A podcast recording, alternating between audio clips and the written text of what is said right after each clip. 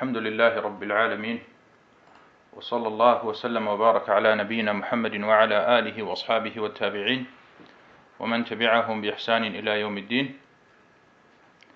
أما بعد اللهم علمنا ما ينفعنا وانفعنا بما علمتنا وزدنا علما. حياكم الله zur heutigen Sitzung. Und wir lesen das Buch Bulugh al-Maram min Adillati al-Ahkam. Von Al-Hafiz ibn Hajar al-Asqalani und inshallah haben wir heute drei Hadithe, die wir lesen und die wir die ich inshallah erläutern werde in diesem Buch welches über Al-Ahkam, über Hadith Al-Ahkam spricht. Und Hadith Al-Ahkam, das sind Hadithe, die schon früh, der erste, der das wahrscheinlich gemacht hat, war Abu Dawud, Imam Abu Dawud al-Sijistani. Er hat in seinem Sunna-Buch lediglich Hadithe über die Regeln, über die vier Regeln aufgelistet. Also er hat keine Hadithe zum Beispiel über Tafsir oder über, äh, über äh, Geschichten oder über die Aqidah etc. aufgelistet, sondern er hat sein Buch, diese 5000 Hadithe, die er äh, überlieferte, sind rein über Al-Ahkam. Und nach Abu Dawud kam dann Imam Ibn Jarud und er verfasste mit Al-Muntaqa ein ebenfalls großartiges Buch, welches auch nur auf die Hadith Al-Ahkam beschränkt ist. Und dann kamen später viele, viele Gelehrte wie Ibn Abdul Hadi, der mit Al-Muharrar ein ebenfalls großartiges Buch verfasste und vor ihm natürlich äh, Abdul Ghani Al-Maqdisi, das bekannte Buch Umdatul Ahkam, welches ungefähr 420 Hadithe beinhaltet. Darin geht es auch äh, lediglich nur um Ahkam-Hadithe. Und dann kam Ibn Hajar. Ibn Hajar, rahimahullah, mit Bulugh al-Maram hat er eines der, der großartigsten Werke in diesem Bereich äh, verfasst. Und man sagt immer, und das ist eine, subhanallah, eine Sache, derjenige, der später kommt, er profitiert immer von den früheren. Ein Beispiel, Imam al-Shafi'i, er war sozusagen der Erste, der über Usul al-Fiqh geschrieben hat. Und er hat ein großartiges Werk namens Ar-Risala verfasst. Und die, die später gekommen sind, haben von ihm profitiert. Aber der, der zu am Anfang oder das erste Mal etwas verfasst hat, natürlich gibt es dann immer wieder hier und da Sachen, die er vielleicht vergessen hat, die er nicht erwähnt hat, wo dann die späteren das dann natürlich erwähnen. Und so ist auch Ibn Hajar mit diesem Buch Bulugh al-Maram vorgegangen. Äh, na, äh, es geht heute eigentlich um ein großes Thema. Drei Hadithe werden wir lesen. Und in allen Hadithen geht es um das Gerben der Tierhaut.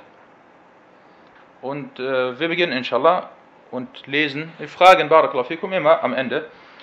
Äh, wir lesen erstmal die Hadithe immer auf Arabisch und dann lese ich sie auf Deutsch und danach beginnen wir inshallah mit den Erläuterungen. Der 16. Hadith عن ابن عباس رضي الله عنهما قال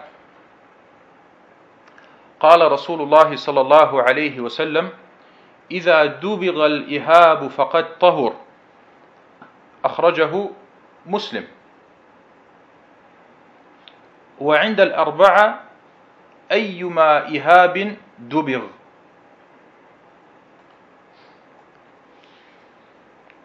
Ibn Abbas, 16. Hadith, Ibn Abbas, möge Allah mit ihnen zufrieden sein, berichtete, dass der Gesandte Allahs, Allahs Segen und Frieden auf ihm sagte, wenn die Tierhaut gegerbt wurde, ist sie rein. Überliefert von Muslim. Und bei den vier steht, welche Tierhaut auch immer gegerbt wird. wer ist mit den vier oder wer sind die vier? Das ist äh, eine Vorgehensweise der Hadith-Gelehrten in den späteren Büchern, dass sie versuchen, soweit es geht, immer äh, abzukürzen, damit das Buch nicht zu sehr in die Länge gezogen wird. Und genau, die vier sind Abu Dawud, sind Abu Dawud, An-Nasai, At-Tirmidhi und Ibn Majah. Und anstatt dass sie dann diese vier Namen immer jedes Mal äh, erwähnen, sagen sie die vier. Das sind Ashab Kutub as-Sunan. Kommen wir zu den Hadith-wissenschaftlichen Nutzen aus diesem 16. Hadith, den wir gerade gelesen haben. Der Überlieferer Ibn Abbas, Abdullah ibn Abbas, radiallahu anhuma, über ihn hatten wir ausführlich im siebten Hadith gesprochen. Und Ibn Abbas gehört zu den Sahaba, die am meisten vom Propheten والسلام, überliefert haben. Er gehört zu den, äh, wenn man so sagen will, zu den Top 7 der Überlieferer. Die Einstufung der Authentizität des Hadith oder der Hadithe, das sind zwei Hadithe. Der eine Hadith wurde von Muslim überliefert und der zweite Wortlaut von den vier. Und der Hadith wurde von Muslim, der erste Hadith wurde von Muslim und von Abu Dawud überliefert. Und somit ist er authentisch, weil jeder Hadith, der von Bukhari oder Muslim überliefert wurde, ist authentisch. Und der zweite Wortlaut, wo es heißt, welche Tierhaut auch immer gegerbt wird, dieser Wortlaut wurde von An-Nasai At-Tirmidhi und Ibn Majah überliefert. Und At-Tirmidhi sagte, At-Tirmidhi sagte, das ist ein guter und authentischer Hadith. Das ist ein guter und authentischer Hadith. Und Al-Hafiz ibn Hajar ist hier vielleicht ein kleiner Fehler unterlaufen weil er sagte über den zweiten Wortlaut, sagte er, die vier haben ihn überliefert. Den zweiten Wortlaut haben drei überliefert. An-Nasai, At-Tirmidhi und Ibn Majah. Was Abu Dawud, den vierten, angeht, so hat er auch den ersten Wortlaut überliefert und nicht den zweiten Wortlaut. Das kann man sich vielleicht äh, notieren und das passiert natürlich. Das ist äh, kein Fehler, sondern einfach, ähm, na, möge Allah Ta'ala uns, äh, uns äh, noch mehr Aufmerksamkeit schenken, sodass wir immer sehr genau sind. Na, und Sheikh Abdullah Sa'ad sagte, wahrscheinlich ist der zweite Wortlaut richtiger und genauer. Wir haben also, schaut euch nochmal an, wir haben hier zwei Wortlaute. Der erste Wortlaut, wenn die Tierhaut gegerbt wurde, ist sie rein. Und der zweite Wortlaut, welche Tierhaut auch immer gegerbt wird oder gegerbt wird. Also minimaler Unterschied, das ist ein minimaler Unterschied. Kommen wir zum, zu den fiqh-wissenschaftlichen Nutzen aus dieser Überlieferung. Äh, gerben auf Arabisch ad-dibar. Viele von uns wissen vielleicht nicht, was Gerben bedeutet. Deswegen erkläre ich das mal kurz. Mit Gerben wird die Verarbeitung der Tierhaut oder ist die Verarbeitung der Tierhaut gemeint. Damit sie zu Leder wird. Also du hast die Tierhaut und du gerbst sie mit verschiedenen Stoffen oder mit verschiedenen Mitteln. Damit sie zu Leder wird.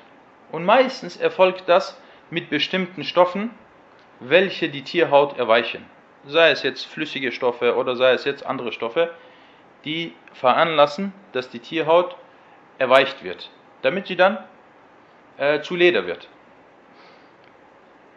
Und hier in diesem Hadith sagte unser Prophet wassalam,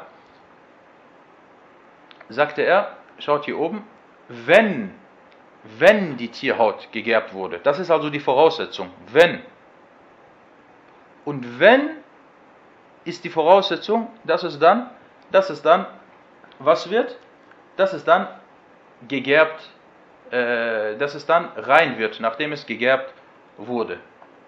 Also wenn die Tierhaut gegerbt wurde, so ist sie dadurch rein geworden und in dem Hadith heißt es wenn. Und dieses wenn ist eine Voraussetzung.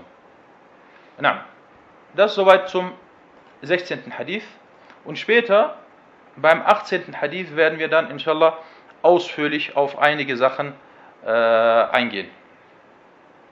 Kommen wir zum nächsten Hadith, das ist der 17. Hadith. Wir lesen den Hadith, ich lese den Hadith inshallah wieder auf Arabisch vor. عن سلمة بن المحبق رضي الله عنه قال قال رسول الله صلى الله عليه وسلم دباغ جلود الميتة طهورها صححه ابن حبان سلمة ibn al-Muhabbiq, möge Allah mit ihm zufrieden sein, berichtete, dass der Gesandte Allahs, Allah Segen und Frieden auf ihm, sagte, das Gerben der Haut des verendeten bzw. des verstorbenen Tieres macht sie rein. Ibn Hibban stufte ihn, diesen Hadith, als authentisch ein. Kommen wir zu den Hadith-wissenschaftlichen Nutzen und wir machen das immer so. Ihr habt das bestimmt schon gemerkt. Wir nehmen immer den Hadith und dann wird die Erläuterung meistens in zwei Teile aufgeteilt. Der erste Teil, darin geht es um die Hadith-wissenschaftlichen Nutzen, wo wir über die Überlieferungskette etc. kurz sprechen und auch äh, über die Authentizität des Hadith. Und im zweiten Teil nehmen wir dann den Fiqh, nehmen wir dann den fiqh-wissenschaftlichen Nutzen aus diesem Hadith. Der Hadith äh, dieser Hadith wurde von einem Sahabi namens Salama ibn al-Muhabbiq überliefert. Und dieser Sahabi radiallahu an, ihr seht das in der Fußnote, Abu Sinan, Salama ibn Sakhar ibn Utbah al-Hudhali. Hier ist ein Fehler, nicht al-Hadhali, sondern al-Hudhali. Und äh, dieser Sahabi radiallahu an äh, hat nicht viele Hadithe überliefert. Äh, und von ihm wurde auch kein Hadith in Al-Bukhari und Muslim äh, berichtet. Aber natürlich ist er ein Sahabi und jeder Sahabi ist, äh, ist äh, Adl, ist vertrauenswürdig. Ibn Hajar, und dieser Hadith wurde von Ibn Hibban in seinem Sahih-Werk erwähnt und Ibn Hajar, rahimahullah, ihm ist anscheinend hier ein kleiner Fehler unterlaufen, da er diesen Hadith Salama ibn al-Muhabbiq zugeschrieben hat. Jedoch wurde der Hadith mit dem erwähnten Wortlaut von Aisha überliefert und nicht von Salama. Dieser Salama hat einen anderen Hadith, der sehr, sehr ähnlich ist, aber dessen Wortlaut etwas anders ist, äh, hat er berichtet. Und wie gesagt, das ist auch wieder ein sehr kleiner äh, Fehler, was natürlich passiert. Sheikh Abdullah Sa'ad sagte über diesen Hadith, Afan, natürlich dieser Hadith Ibn Hibban hat ihn als authentisch, hat ihn als authentisch eingestuft. Das ist das Erste, was wir sagen, weil für uns sind immer zunächst einmal die Einstufungen der früheren Gelehrten wichtig. Und danach können wir dann die Einstufung äh, von einigen späteren Gelehrten äh, erwähnen, so wie ich das meistens mache. Sheikh Abdullah Sa'ad sagte, es gibt andere Überlieferungen, die diesen Hadith, der mit uns ist, und seinen Text bestätigen. Von daher ist dieser Hadith, ist dieser Hadith authentisch. Na, kommen wir zu den fiqh-wissenschaftlichen Nutzen aus dieser Überlieferung mit verendeten oder verstorbenen Tier ist hier das Tier gemeint, das entweder von alleine gestorben ist oder das nicht islamisch geschächtet wurde. Das ist mit verendet gemeint. Na, kommen wir zum nächsten Hadith, zum 18. Hadith. Ich lese ihn wieder auf Arabisch vor. وعن ميمونة رضي الله عنها قالت مر رسول الله صلى الله عليه وسلم بشاة يجرونها فقال لو أخذتم إهابها فقالوا إنها ميتة فقال يطهرها الماء والقرض أخرجه أبو داود والنسائي 18. Hadith Maimuna, möge Allah mit ihr zufrieden sein, berichtete, der Gesandte Allahs, Allahs Segen und Frieden auf ihm, ging an einem Schaf vorbei, das die Leute zogen. Er sagte daraufhin, wenn ihr doch seine Haut nehmen würdet. Sie sagten, es ist tot. Er antwortete, das Wasser und die Akazie reinigen sie. Überliefert von Abu Dawud und An-Nasai. Na, kommen wir zu den hadith-wissenschaftlichen Nutzen aus dieser Überlieferung. Der Überlieferer oder besser gesagt die Überliefererin ist Maimuna, die Mutter der Gläubigen, die Frau des Propheten, sallallahu alaihi wasallam, und radiallahu anha, Maimuna bintul Harith. Und sie verstarb im Jahre 51 nach der Hijra, also vor Aisha. Und Aisha radiallahu anha sagte über sie, sie war unter uns eine derjenigen, die am gottesfürchtigsten waren und gehörte von uns zu denjenigen, die sich am meisten um das Aufrechterhalten der Verwandtschaftsbande bemühten. Also das muss man sich in der heutigen Zeit vor Augen halten. Eine Ehefrau, Aisha, sagt über die andere Ehefrau ihres Mannes solche Worte und lobt sie und sagt sogar zu ihr, sie war am gottesfürchtigsten unter uns. Also Aisha, als ob sie sagt, hier, sie war noch Gott, sie war gottesfürchtiger als, als ich und sie war besser als ich. Also sie, sie lobt sie in höchsten, in höchsten äh, äh, äh, Tönen. رضي الله عن الصحابة والصحابيات.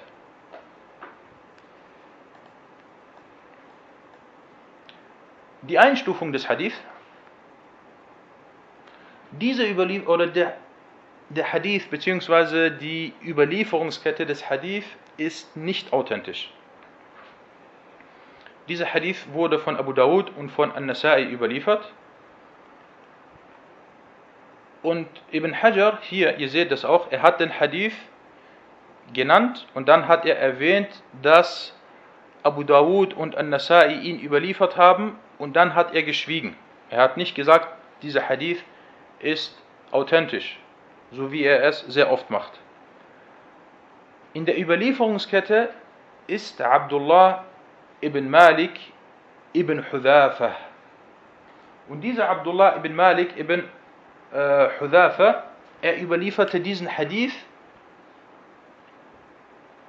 er überlieferte, Moment, diesen Hadith über seine Mutter. Seine Mutter heißt Aliyah. Und dieser überlieferte den Hadith über Maimuna. Und dieser Abdullah ibn Malik ibn Hudhafa, er ist unbekannt. Er ist bei den Hadith-Gelehrten unbekannt und außer äh, Ibn Hibban, wenn ich mich äh, erinnere, genau, außer Ibn Hibban hat ihn anscheinend keiner als bekannt erwähnt. Und das ist natürlich einer der Punkte. Wenn ein Überlieferer unbekannt ist, ist das eine Schwäche. Und dadurch wird dann der Hadith oder wird die Überlieferungskette des Hadithes als schwach eingestuft, weil äh, die Imame, die Hadith-Gelehrten, sehr hohe Ansprüche und große Voraussetzungen hatten, um einen Hadith äh, als authentisch einzustufen. Und eine dieser Voraussetzungen hat natürlich mit dem Überlieferer zu tun, dass sie den Überlieferer kennen. Sie wissen, wer er ist, wie er heißt, wo er gelebt hat, wann er gestorben ist, wer waren seine Lehrer, wer waren seine, seine äh, Schüler, welche Hadithe hat er überliefert und dann schauen sie sich die Hadithe von ihm an. Also sozusagen, sie wissen sehr, sehr viel, sehr, sehr viel über ihn. Naam. Und Sheikh Abdullah Sa'ad sagte über diesen Hadith, der, der Hadith beinhaltet aufgrund von Abdullah ibn Malik ibn Hudhafa zwar Schwäche, da er unbekannt ist, aber was jetzt den Text angeht, also Al-Metten, so wurde er in authentischen Hadithen bestätigt, jedoch ohne den letzten Zusatz, das Wasser und die Akazie reinigen sie. Und das ist auch wichtig, weil wir reden bei dem Hadith immer über zwei Sachen. Wir reden zum einen über den Hadith, der hier mit uns ist und seine Überlieferungskette und die ist schwach.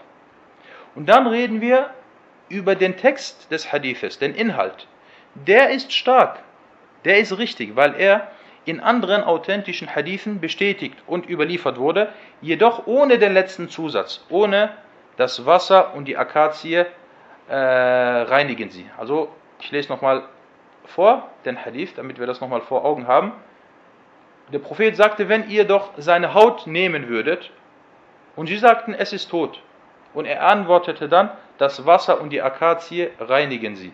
Also dieser zweite oder dieser letztere Teil ist nicht äh, authentisch. Okay. Jetzt haben wir drei Hadithe gel äh, gelesen und sie sind alle äh, recht ähnlich. Und jetzt kommen wir zu den fiqh-wissenschaftlichen Nutzen aus diesen Hadithen. Der Hadith von Ibn Abbas, also der erste bzw. der 16. Hadith, deutet darauf hin, dass jegliche Tierhaut, die gegerbt wird, dadurch rein wird. Weil Ibn Abbas, was sagte er? In dem Hadith heißt es, dass der Prophet sagte, wenn die Tierhaut gegerbt wurde, ist sie rein. Jegliche, jegliche Tierhaut. Abgesehen davon, ob das Tier zu Lebzeiten rein oder unrein war. Also wir haben jetzt, wir müssen jetzt sehr aufpassen. Wir haben gleich drei Stufen. Die erste Stufe ist der erste Hadith von Ibn Abbas. Jedes Tier, jedes Tier, äh, dessen Tierhaut, nachdem es gestorben ist, gegerbt wurde, so ist es rein. Egal, ob das Tier rein war oder unrein war. Egal also, ob es ein Schaf oder ein, ein Hund war. Das ist der erste Hadith. Dieser erste Hadith von Ibn Abbas wird aber von dem Hadith von Maimuna eingeschränkt. Der Hadith von Maimuna, da heißt es, das Gerben der Haut des verendeten Tieres macht sie rein. Also nicht mehr jedes Tier. Hier wird nicht mehr jedes Tier äh, erwähnt. Okay. Zweitens, das war jetzt der erste Nutzen. Der zweite Nutzen, der Hadith von Salama deutet darauf hin, dass das Gerben allgemein die Tierhaut reinigt. Dass das Gerben allgemein die Tierhaut reinigt. Aber dieser Hadith wird vom letzten Hadith, vom Hadith von Maimuna eingeschränkt. Weil im Hadith von Maimuna, da geht es, da geht es um, um das Schaf. Um das Schaf. Also, wir haben den 16. Hadith. Der 16. Hadith ist allgemein und er wird vom 17. Hadith eingeschränkt. Dann der 17. Hadith berichtet etwas Allgemeines und wird dann vom 18. Hadith eingeschränkt.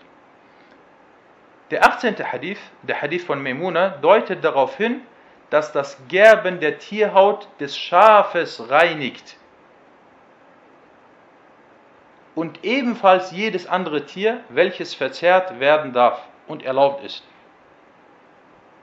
Okay, ich wiederhole nochmal, wir haben jetzt drei verschiedene äh, Formen. Die erste Form oder der erste Hadith ist allgemein. Egal ob ein Schaf oder ein Hund. Was ist der Unterschied zwischen Schaf und Hund? Der Unterschied ist, ein Schaf oder eine Kuh, sie ist rein und sie darf verzehrt werden. Ein Hund darf nicht verzehrt werden und gleichzeitig ist der Hund unrein. Das ist die erste Stufe. Die zweite Stufe ist, wir haben ein Schaf, welches rein ist und welches verzehrt werden darf. Und dann haben wir zum Beispiel einen Löwen oder einen Tiger, äh, die rein sind, aber die nicht verzehrt werden dürfen. Und Die dritte Stufe ist, dass nur die Tiere, die rein und zu Lebzeiten verzehrt, also die zu Lebzeiten rein und verzehrt werden dürfen, dass nur die Haut dieser Tiere gegerbt werden darf, wie zum Beispiel das Schaf, die Kuh, äh, was haben wir noch, Pferde, Kamele, etc. Und deswegen die Allgemeinheit dieses Hadith schränkt dann den Hadith oder die Hadithe, die davor sind, äh, schränkt er sie ein. Vierter Punkt oder vierter Nutzen, den wir aus diesem Hadith oder aus diesen Hadithen entnehmen, das Gerben der Tierhaut darf durch alles Reine bearbeitet werden, was sie trocknet, reinigt und verhindert, dass sie verdirbt. Du hast zum Beispiel jetzt, sagen wir mal, äh, die Haut von einem Schaf und du kommst dann mit Akazie oder du kommst mit äh, Seife oder du kommst mit Wasser oder du kommst mit äh, irgendetwas anderes, was rein ist.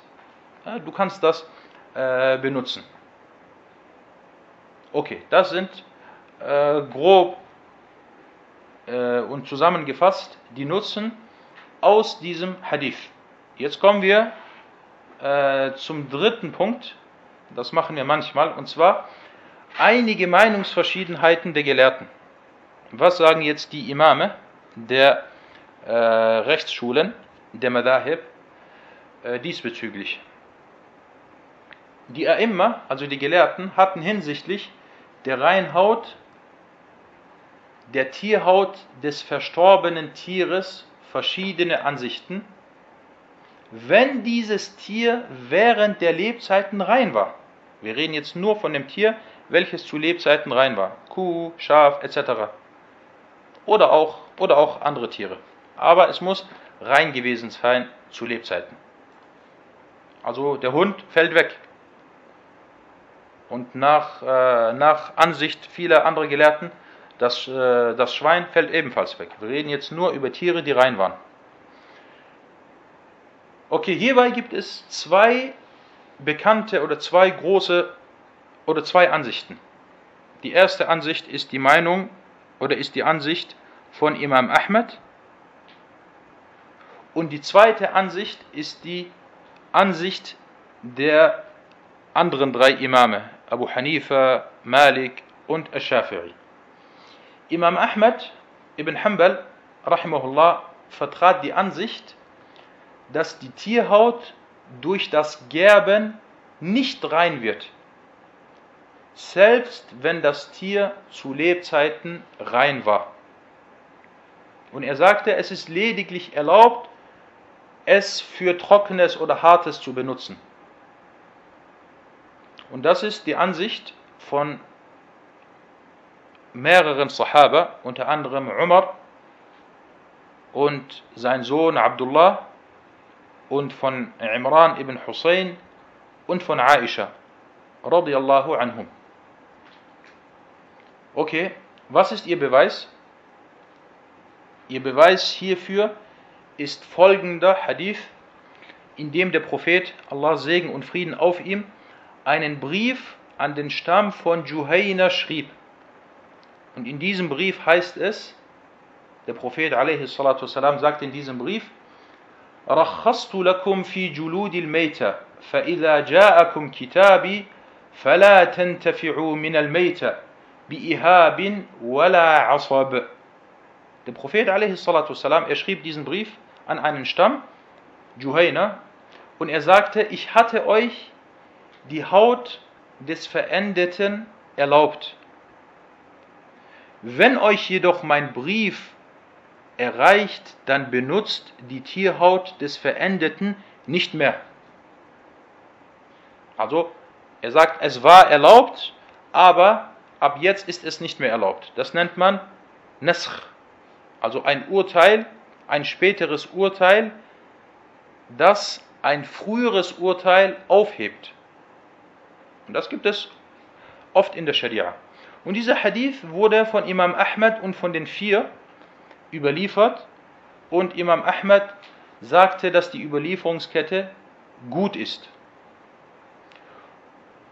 Und sie sagen, also Imam Ahmed und diejenigen, die diese Ansicht vertreten, sagen, dieser Hadith hat die vorigen Hadithe, die zahlreich sind, er hat sie aufgehoben bzw. abrogiert, in denen auf die Reinheit hingewiesen wurde. Kommen wir mit? Okay.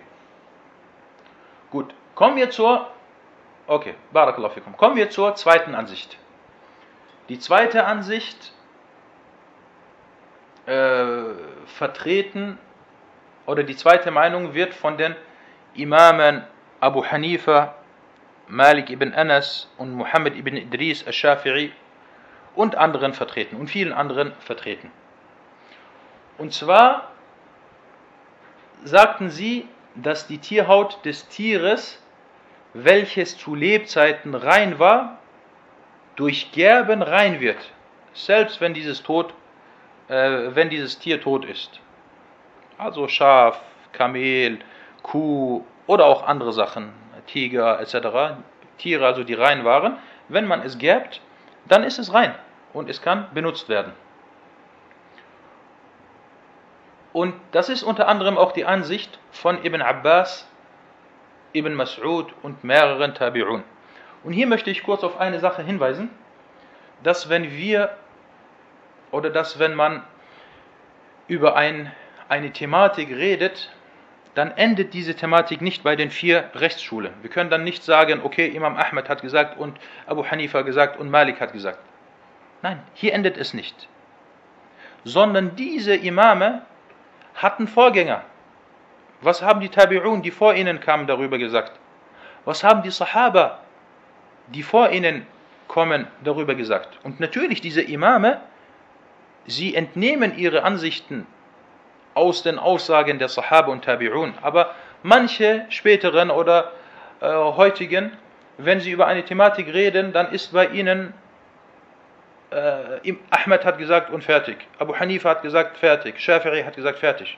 Okay, aber äh, was haben die Sahaba? Weil die Ansichten der Sahaba haben einen viel höheren Stellenwert und sind viel wichtiger. Weil manchmal, manchmal kann es sein, dass wir eine Ansicht haben, ein Thema haben, wo die Sahaba, wo die meisten Sahaba eine Ansicht hatten und wo dann vielleicht spätere Gelehrten andere Ansichten hatten, weil sie nicht wussten, dass die Sahaba unbedingt das gesagt haben. Ja, dass wir dann halt auch versuchen immer, soweit es geht, soweit es geht, zurückzugehen und zu schauen, was haben die Sahaba gesagt? Sie waren die wissendsten Menschen über die Aussagen des Propheten sallallahu alaihi wasallam.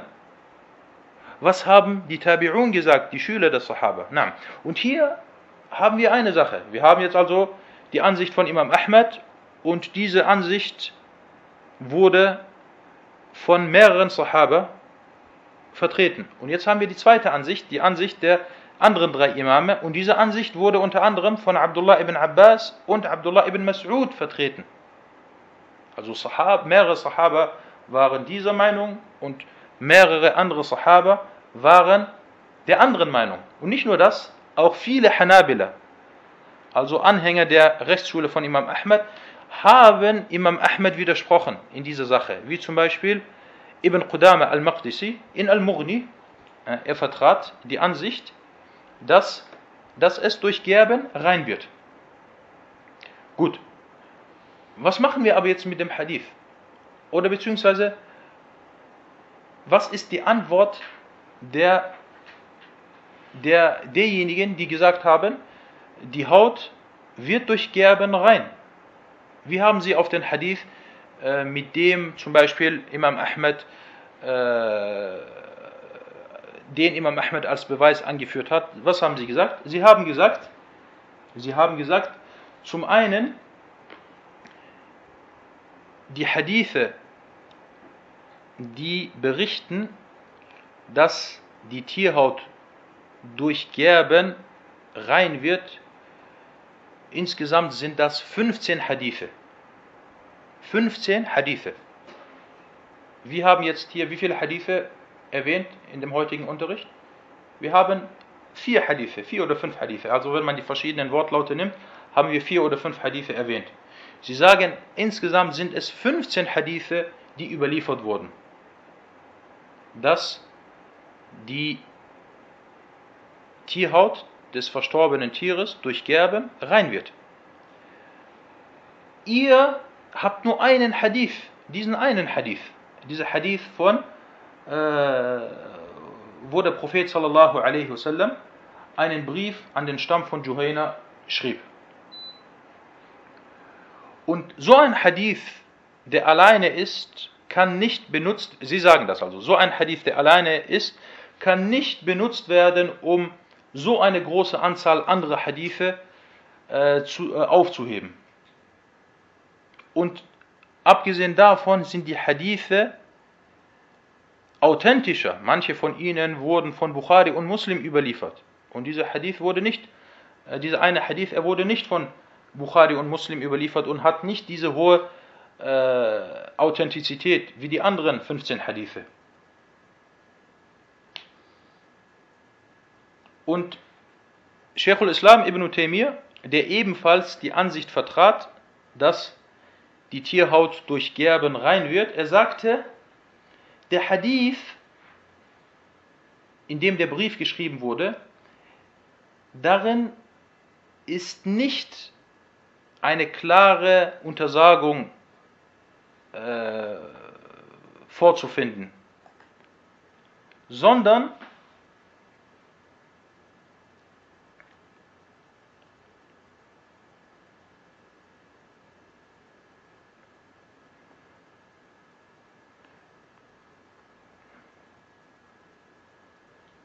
sondern daraus kann verstanden werden, sagte Sheikh al-Islam im Temir, dass die Tierhaut vor, der, vor dem Gerben, vor dem Gerben äh, nicht äh, benutzt werden darf. Aber wenn sie gegerbt wurde, dann darf sie, dann darf sie benutzt werden.